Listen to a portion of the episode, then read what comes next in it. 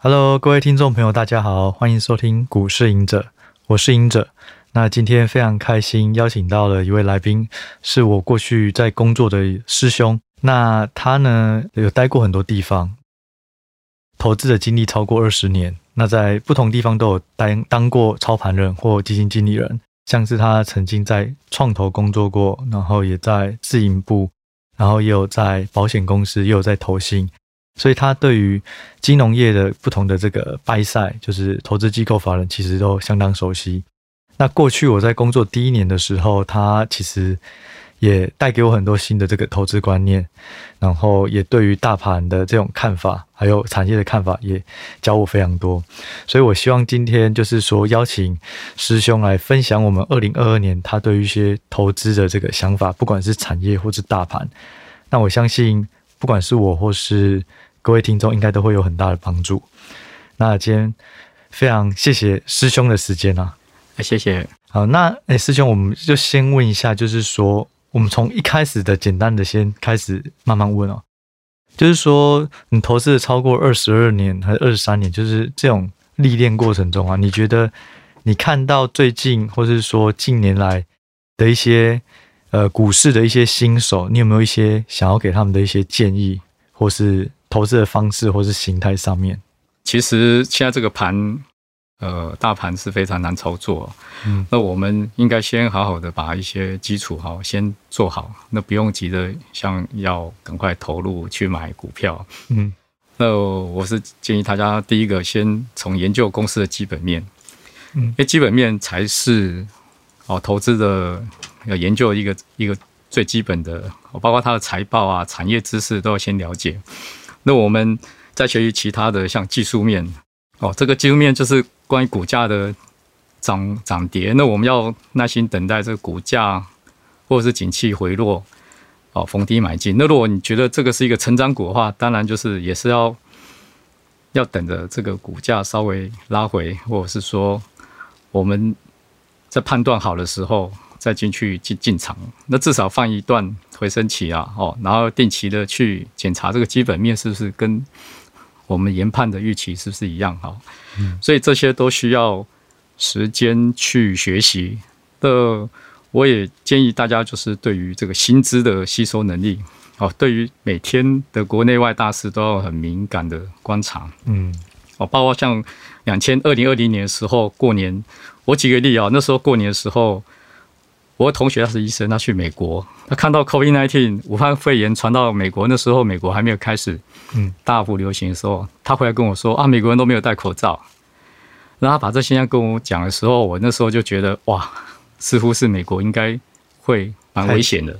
所以那时候我有快速的把自己的呃投资策略做个调整，嗯，就开始保守。那当然，这种就是你要对一些国内外大事，你要有敏敏锐观察力，要做学习当先知先觉。哦，这是一个每天观察这种。国内外大事，毕竟我我觉得我们这是每天早上起来，你看报纸、财经新闻等等哈，去观察看看对于股市的影响哦，等等，这都是我们要学习的。所以，师兄，你的意思就是说，就是说，对于新手来讲的话，他还是要先从最好还是先从基本面开始，然后开始收集不同的市场的资讯，然后去做最后的决策判断，这样。那问一下，就是说，如果你这么强调基本面的话，你的选股方式是怎么做的？你会搭配技术或筹码一起去做判断，还是就是纯粹以基本面去做投资的这个决策？哦，是，当然我们在投资的有些是以自己比较容易了解的产业哦，或是自己比较熟悉的一些产品去切入，然后其实就是。你试着比较容易去，呃，当然最强的的一些投资标的，它可能都不是我们了解的，但是你会看到它可能报酬率很好，但是我们却不大敢轻去去切入哈，去那个找这个买点。对，有时候是觉得哎涨那么高了，可是你就要强迫自己赶快去了解这家公司的哦，它的试着去了解说它是什么产品上来，那这是不是嗯未来是它是一个推翻。世界的一个新的产品哦，嗯、那是不是它的需求、它的营收获利会整个大翻身？对啊，啊，如果没办法的话，我们还是当然有些是碍于这个资讯难取得啊。那等到通常。呃，可能你看到报纸的时候，都已经是在相对高点了。对，是是。所以意思是说，如果你看到一只股票创新高，其实你不会去排斥它，说啊这个太贵了，涨太多。你会先想说去了解这个产业或这个公司，它能够涨那么多的原因，然后再去找后面的机会，这样子吗？呃，在我的资产的配置，有少部分会是做这方面的。OK，那我自己也有部分是我比较熟悉的哦，例如说可能我。我我比较容易可以问得到啊，或者说比较可以掌握到一些讯息。那包括像巴菲特啊，他是每一段时间都会公布一些获利，他的持股变化，那我们也可以去追踪以外呢，哦，包括像有很多投信，他们也会公布他们持股，那也可以看出来。当然，我们自己也有自己比较放长线的一些公司啊，例如说可能在未上市啊，或者是说其他。亲朋好友推荐的一些公司啊，那我们比较可以了解这家公司的经营层，然后包括它的产品，我们觉得有有前瞻性，那我们可以试着去投资。对，对，所以主要还是会以基本面的考量，就是要了解这家公司嘛。是。那如果在交易面啊，你呃会怎么做卖出，或是说加码？就是说，对于一家公司，你会不会去参考基本面以外的东西去做判断？哦，是，当然以前在操盘的时候，因为有每年都要 KPI，好，就是所谓公司要求的绩效报酬率，对，所以我们都会每年都会拟定一些投资策略，对。那当然这个就包括选股有像我们一般讲的，就是 bottom up 或者是 top down 的方式，对，对。那好比说，可能去年我防控这个这个产业人。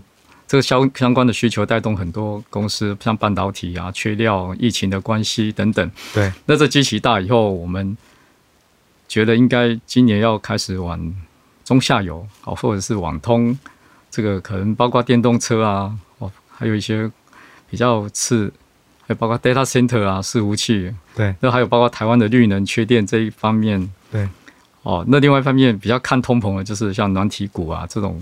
等等这些，我们再去找，嗯，哦，包括像元宇宙这个，大家都在讲。那当然，它要了解说，是不是它可以颠覆，它能取代未来的一个产业的革命？对，哦，当我们走在像 AR 这种实体，然后走在路上，就可以看到很多商机出来，然后每个商品都可以自入性放在我们的眼睛里面。对，好，这也是它是透过这种元宇宙的方式呢，那然后建立一个新的一个市场。对。哦，这种我们可能都要慢慢的去了解，或者是说，赶快趁我们不懂的时候呢，再加强我们的专业知识，嗯，然后去熟悉说，哎，这个未来产业是不是会变成一个主流？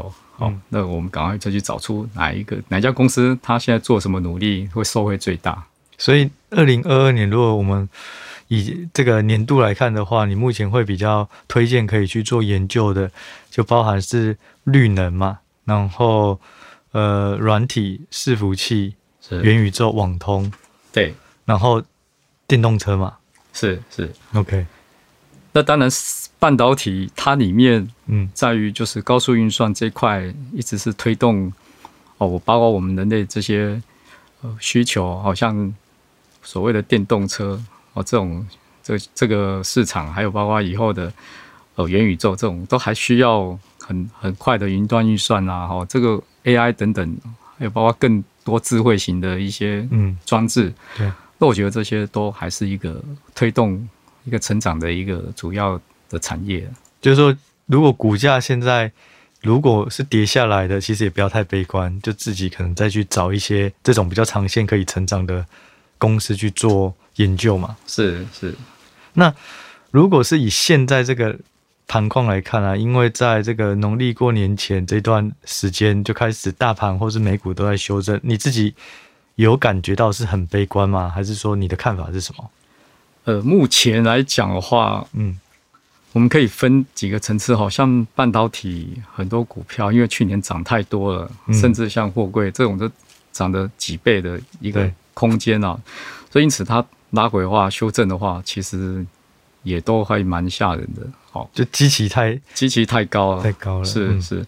那现在很多股票，哦，它可能一年涨了好几倍，但是它现在除了年线它的均线还是上升以外，其他的均线其实都是往下排列。那我们举例说，这个生命线就季线来讲的话，对，呃，我喜欢用一个叫腾落指标，对，它现在其实都一直在创新低，也就是说在季线以上的这个嗯股票的加速哈。那腾落指标，你说它的公，它的它这个指标是怎么怎么算的？怎么看？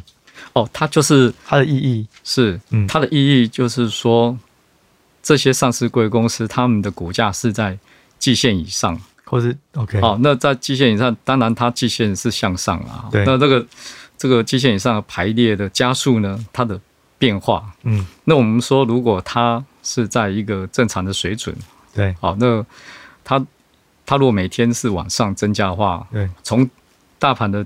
这个可能就是说相对低一点，然后往上的话，它的这这个数目字都一直往上跑的话，我们知道它就是一个多头。所以就是说，我们可以去统计累积每一家公司它现在股价是比它自己的季线还要高的家数有多少个？是假设有三百三百家，它的股价现在是比季线高，代表现在是稍微多头。那假设有五百家。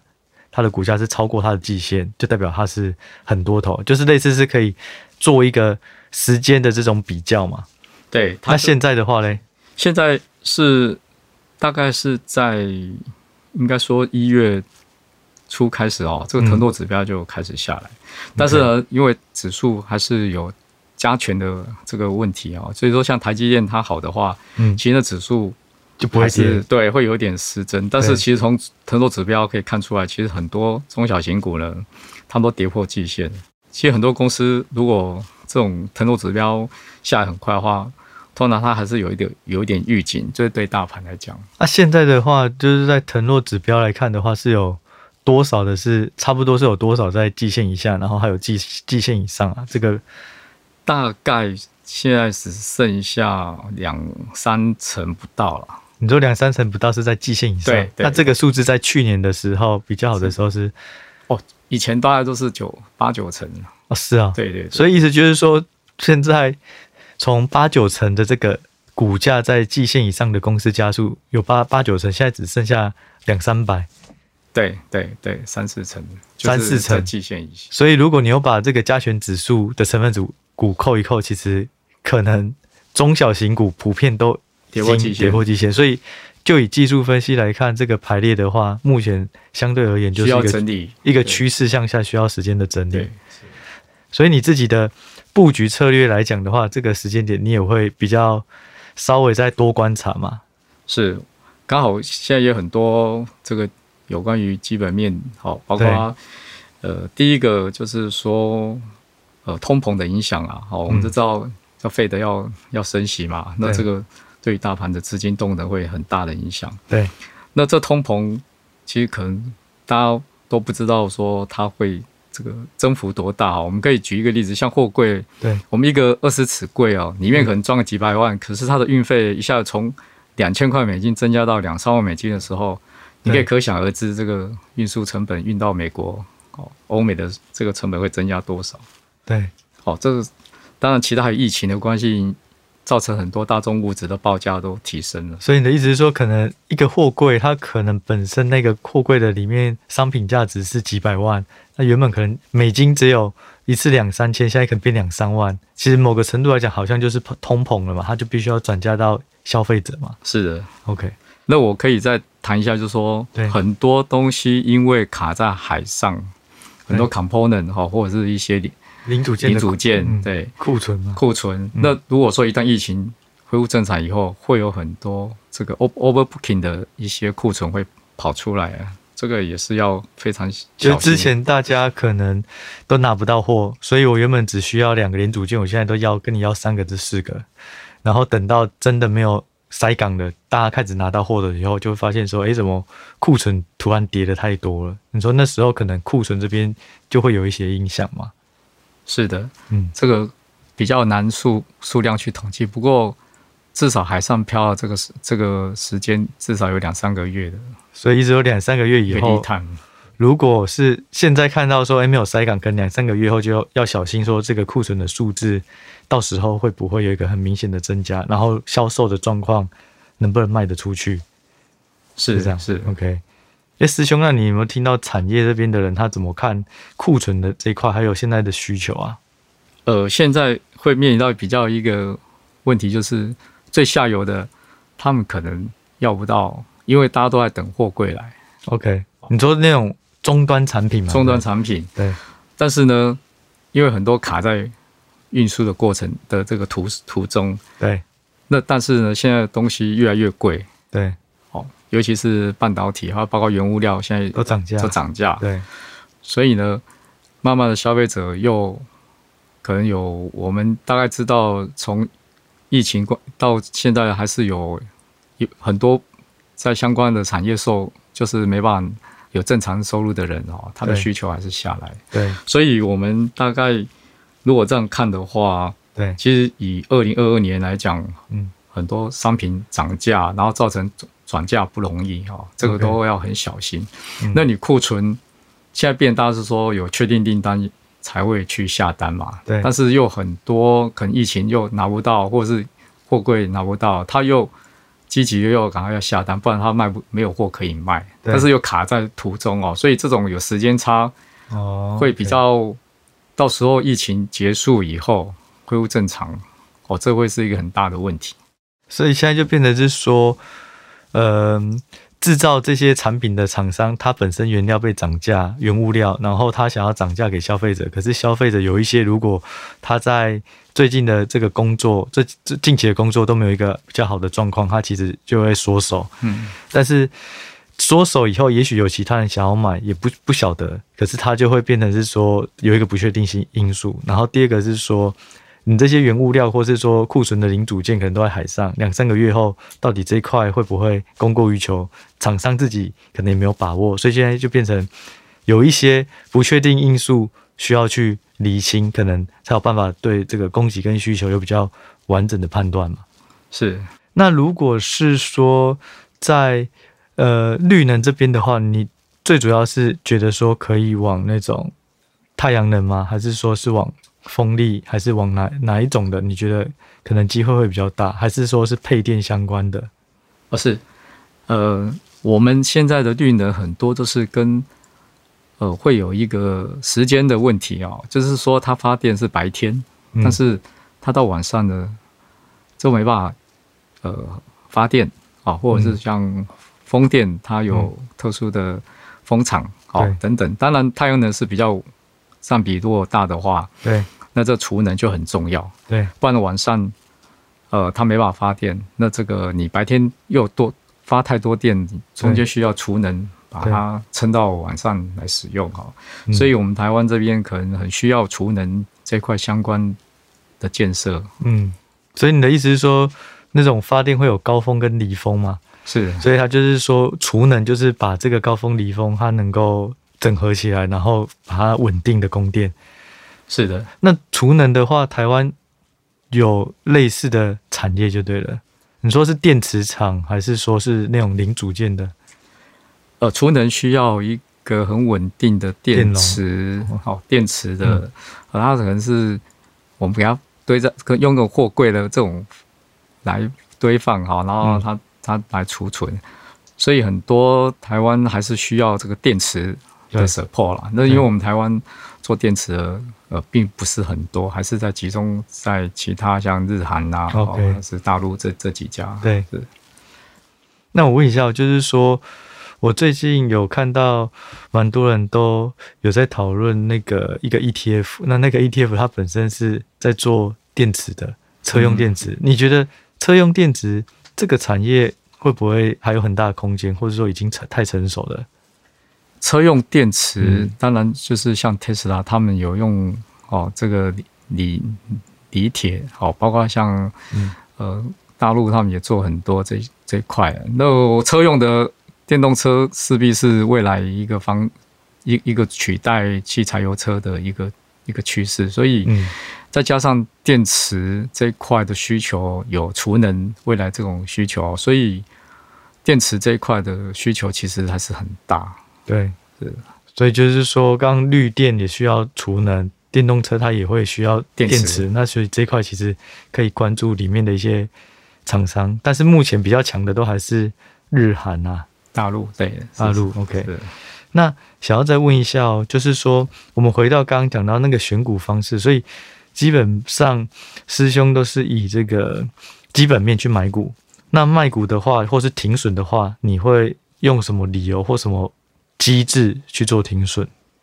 哦，是的，我刚才提到就是说我们会有这个均线嘛，哈，那这均线来讲的话，对，它会有多多头空头的排列，那我们也会挑这种突破或跌破的方式，好，突破季线，尤其像很多季线，季线像日日线啊、月线。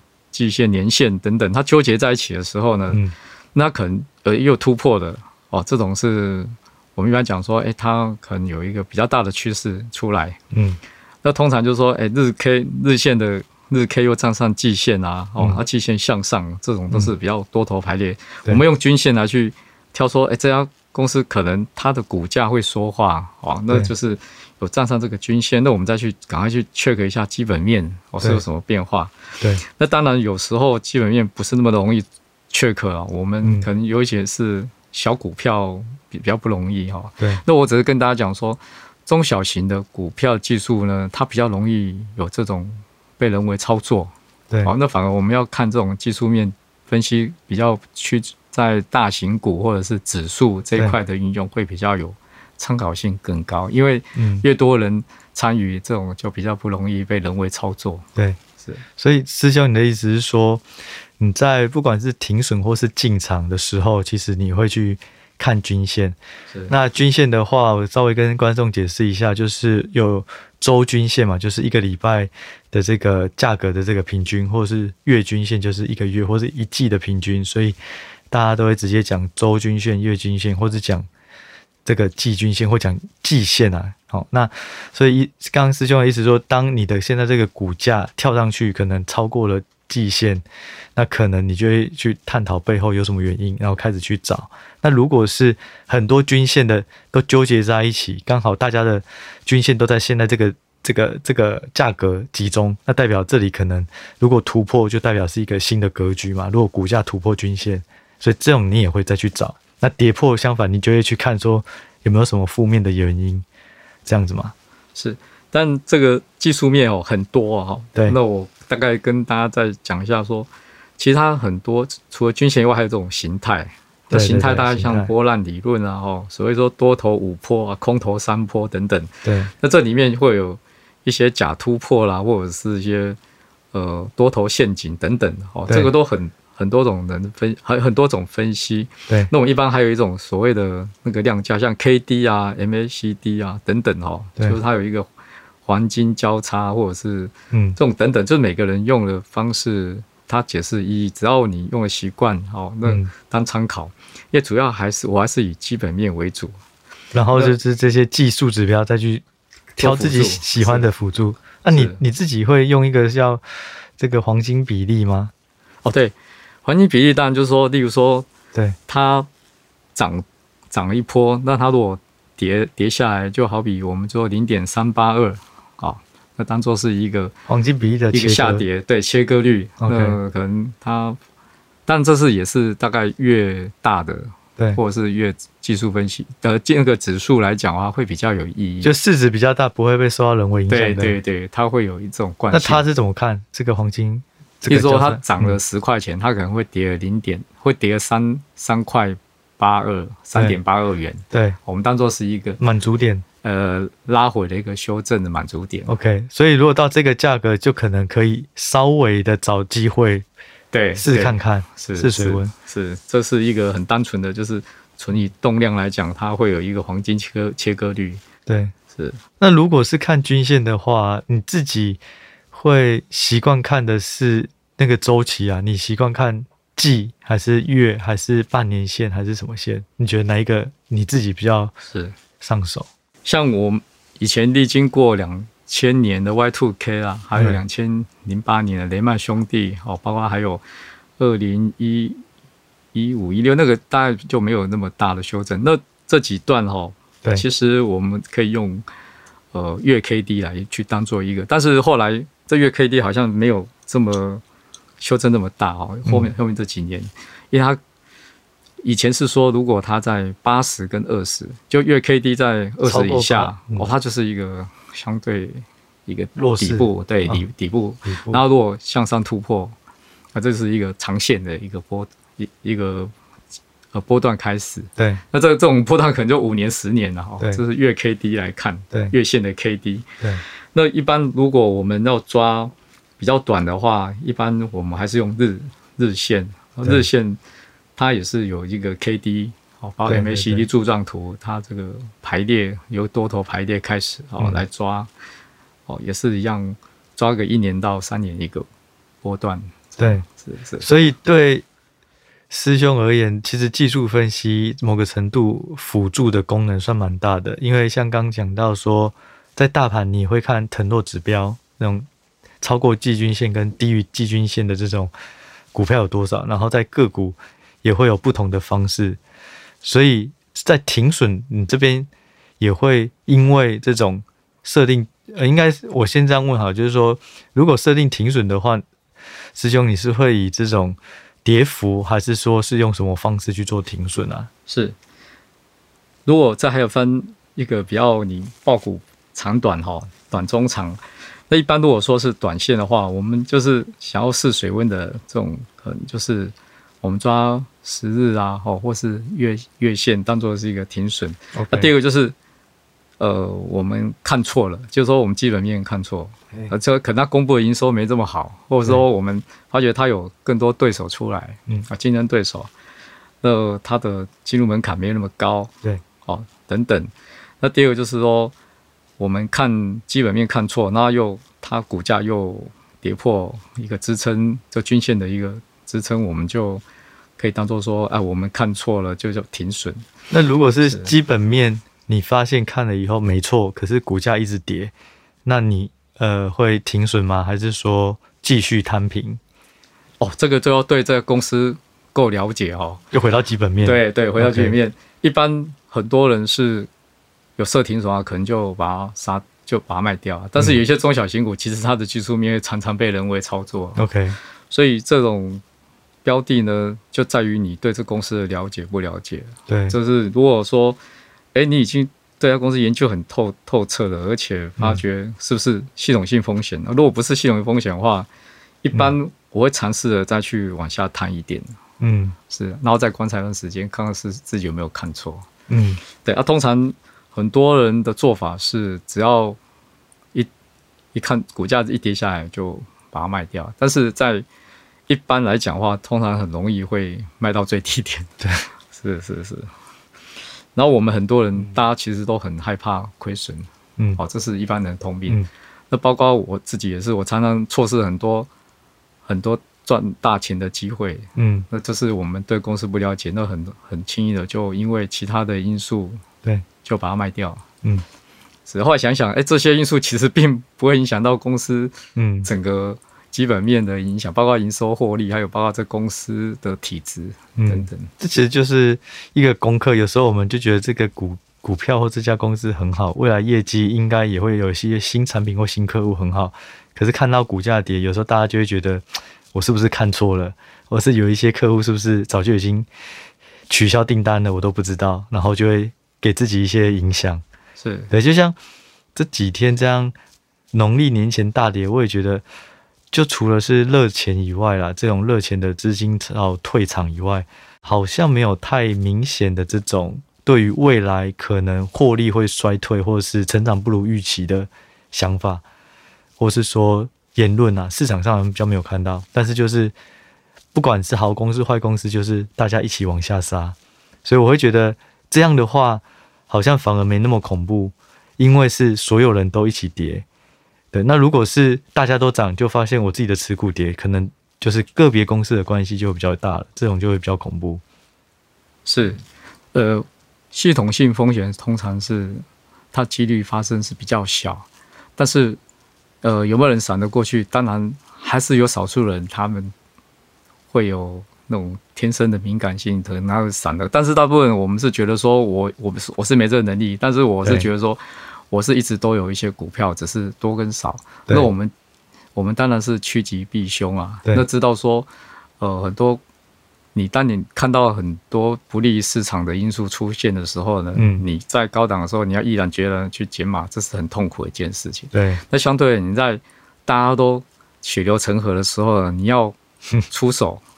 那这时候你就要知道，你这公司的体质，包括它筹码变化，还有包包括可能大股东哎愿意开始去接，那很多高手愿意开始接，都或者是说，这很多利空它跌不下来，对啊，甚至是说，可能这筹码慢慢的从散户啊回到大户，所谓大户就是说，哎有一些他们。这口袋深的人，他们觉得开始买了。那这些买了以后，通常它的筹码会比较稳定。对，哦，他们可以抱比较久。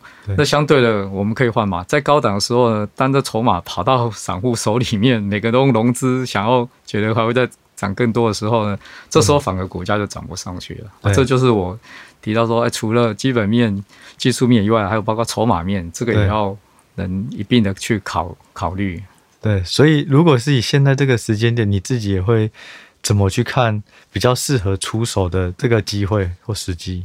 是，呃，这种点哦，通常如果以长线来讲的话，我一般会观察这个筹码是不是已经稳定的沉淀了。对，沉淀。当然，我们股市现在有很多，包括像我们可以看到啊，四百张以上的大户啦，或者说一些法人持有，在证交所都有这种统计，它一个礼拜一次，我们可以看说，哎，这种。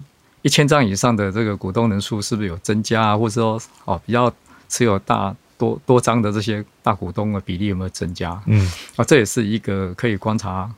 而现在这个这个数字呢，是我们台湾证券交易所公开资讯，所以每个人每个礼拜都可以看到。嗯，但这只是参考啦，因为有一些这个是筹码面哦，这个的指标。对。那第二个就是我们也要观察一下基本面变化。对。那我很喜欢的偶像巴菲特，他的选股逻辑其实他讲了寡占、基本感高、现金流量强。对，好，那他的配得出现金股利，那我们可以长期的滚雪球，享受长期复利的这个公司。嗯、这些公司呢，我们在台湾慢慢也要希望能产生更越多标的啊。哈，嗯，那当然这些可能你在国外比较容易看到这种标的。所以师兄的意思是说，如果大跌下来的时候，因为基本面有时候它会比较长，周期很长，可是股价可能一个礼拜就跌了两成三成，那其实基本面可能还不知道有没有什么变化。那如果跌太多，其实我们可以用比较及时的状况，就是看筹码、看主力有没有买，或是公司自己有没有宣布买库藏股，或是自己每个月申报突然增加，那那种也许就是一些指标嘛。是对。那问一下，就是说。如果是技术指标的话，你认为一般的投资人需要去了解或是学习吗？技术指标它可以用来你选股，或者是你能研判在高档的时候，它是不是跟你的基本面？可能我们的基本面已经 price in 了，但是呢，技术指标开始恶化。可是呢，我们常常买到高点，是因为你太晚去知道它的好。然后大家早就已经都知道了，市场已经反应了。是是是。那如果回到刚刚讲的一个点，我突然想到，就是说腾落指标啊，假设现在是三四成，那通常这个指标怎么样会是比较正面？假设之后的状况有发发现它是掉到两成以下，代表太太悲观吗？还是说它也是一个反转，然后才会代表变好？就是怎么看这个指标的应用？是，通常我会看它。突然在短时间内大幅增加那个速度，哦，可能诶两三天或一个礼拜了，一下增加了两三百家。OK，好，那那几天我就会赶快看一下是不是趋势改变，趋势改变。OK，对，是，所以就是说，等于是会去观察腾诺指标的变化，如果发发生比较大的一个反弹，那再看判断基本面。那如果基本面发现其实真的没有变，没有恶化，那再回来选股。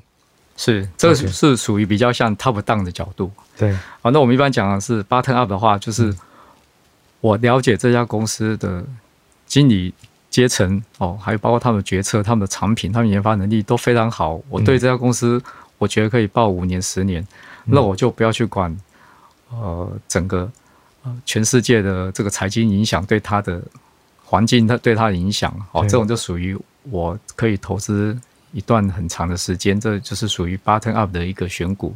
对，所以就变成是说，又回到你的投资期间是多长？如果你很长的话，看的是公司未来的这个基本价值，那这段时间基本上就不用理它。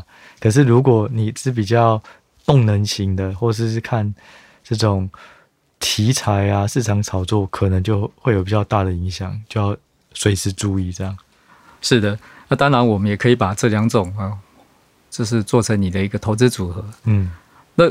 有时候大家会说，哎，大家要分散这个鸡蛋，分散在哦，不要同时放一个篮子上啊。嗯、所以我是觉得，如果你研究的很透彻的话，你资金如果不是很多的话，我是觉得还是集中在几档，嗯，然后你要很努力的去了解这家公司的基本面，嗯，哦，这样才会有享受到比较集中的报酬。就是说，如果鸡蛋放在不同的篮子，那有些很好，有些不好。其实对于报酬的这个增长幅度，其实是效果有限。是。那如果是有些篮子，你就是确定它的基本面或是它的胜率很高，你就多放一点。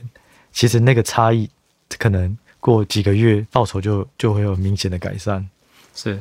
这当然有时候就是说，哎，像我买 ETF 啊，可能它有一个主题是，那我们认定这个产业是明星产业，它的成长又比较高，嗯、我们就可以买这种主题式的 ETF。嗯。那之外的话，我们也可以从一些觉得有机会以 top down 的角度来讲的话，挑一些。其实这很容易，就是我们讲的说啊，你买的是不是 price in 的？因为有的大家都看好的时候，你也是要自己做功课，嗯，要定期的去研究说，哎，这个 top down 是不是一直在变化，或者说你现在的这个投资的方向是不是如预期？那时候还是有成长这么多，嗯，因为就好比说我们。的评价模式里面有一个 DCF 的现金流，现金流的折折现。对，你的每年的损益表的获利，如果你估不准的话，其实这家公司产生出来的现金流量啊，就没办法去用这种评价模式的哈。嗯。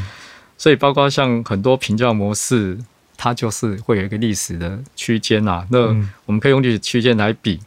那还有就是说，哎，他突然因为他买了一家，或是他有研发一个很。很好的一个产品或专利出来，嗯，或者买了一个公司，它有很强的现金流，它可以一直在创造新的 cycle。对，哦，当然这就是比较像国外，他们就会有很多这种很灵活的策略。对，那我们国内慢慢会有也有一些公司，他们也开始有跨出多国籍的这种管理思维啊，哈、嗯，那这都是对我们也要很了解，说，哎，你是不是可以了解他？跨国的经营有这个能力，因为我们像以前去并的一些欧洲公司，因为他们有当地法规，对，甚至他们的环保，他们的工会很强势，那造成呃水土不服，对，哦，所以这个都要很小心。所以刚我补充一下，这个师兄说的 top down 就是说有总体环境，然后慢慢到产业到个股的选股方式，就是说有时候我们看到对，可能元宇宙很好，或是 AI 很好。那这个是大环境产业下，呃，我们得知的，然后在我们后来再去选涨比较多的股票，其实有时候就会股价已经都反映了，所以变成是说，我们选股的时候还是要去了解说，到底这家公司反映的多少的股价了。好，那这个股价呢，就会回到说评价模型。那刚刚师兄讲的 DCF 就是说，一家公司能够产生的金流，把它每一期都折现回来，然后。看现在值多少？假设未来每年每每年都赚十块，那用这个利率这样折现回来，假设它的终值最后的价值是一百块，可是现在股价是一百三，那基本上就是太贵，我们就不要买。但这个问题又回到说，如果你连基本面都不懂，那可能你预估的这个现金流都是错误的。那这样的话，其实模型就很容易失真呐。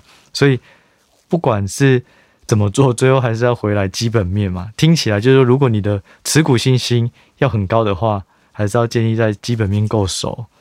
是。那我们台湾、嗯、说真的，呃，很多像月营收这种公布哈，虽然很多上市柜公司会说啊，这我们的机密很多都被他的竞争对手知道说，哦，他突然一下子营收冲起来，是不是有抢到什么客户等等。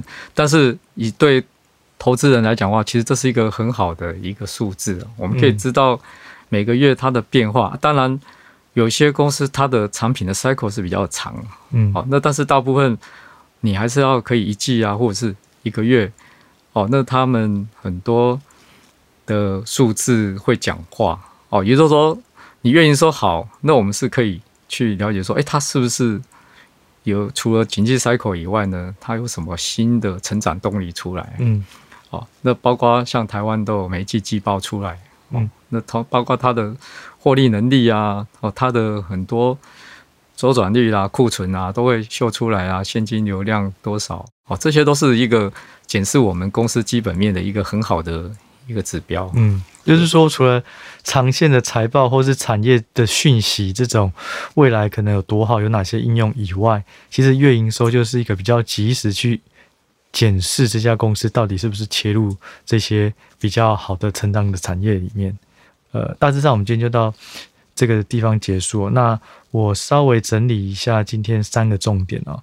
第一个就是说，因为最近过年前这个大盘啊，全球股市都比较弱。那师兄是建议说，我们其实可以观察一下腾落指标，就是不要被加权指数的这个成分股误导。其实腾落指标它是更能够反映更多中小型的股票。那它的概念就是说，一家公司它的股价是高于基线或低于基线。那去年比较高的时候，大致上有八九成是股价高于季线，现在只剩下三四成。那我们可以观察会不会有哪一天突然这个数字开始有往上攀升，那去检查它的基本面，那看大盘是不是有机会好转了。这是第一个。那第二个就是去看个股，如果跌太多，有没有一些筹码，类似说主力或是公司总监事回来要买，或者甚至是库藏股，那这也是一个讯号。那第三个就是说，呃，市场反应多少这件事情很重要，但是它又回到你要对基本面很了解，因为如果你没有基本面很了解的话，你估出来的这些模型到底市场是不是过度反应，是不是太低估了？其实。数字可能都是错误的，所以回到师兄的投资方式哦，他就是以基本面为主，那技术面跟筹码面都会去做辅助。那不管是找寻新的标的，或是设定停损，其实都是这三种互相搭配。对，那这大致上就是我们今天节目的重点内容了。那非常谢谢各位听众的时间，也非常谢谢大师兄的时间。那我们就下一集再见喽，拜拜，拜拜。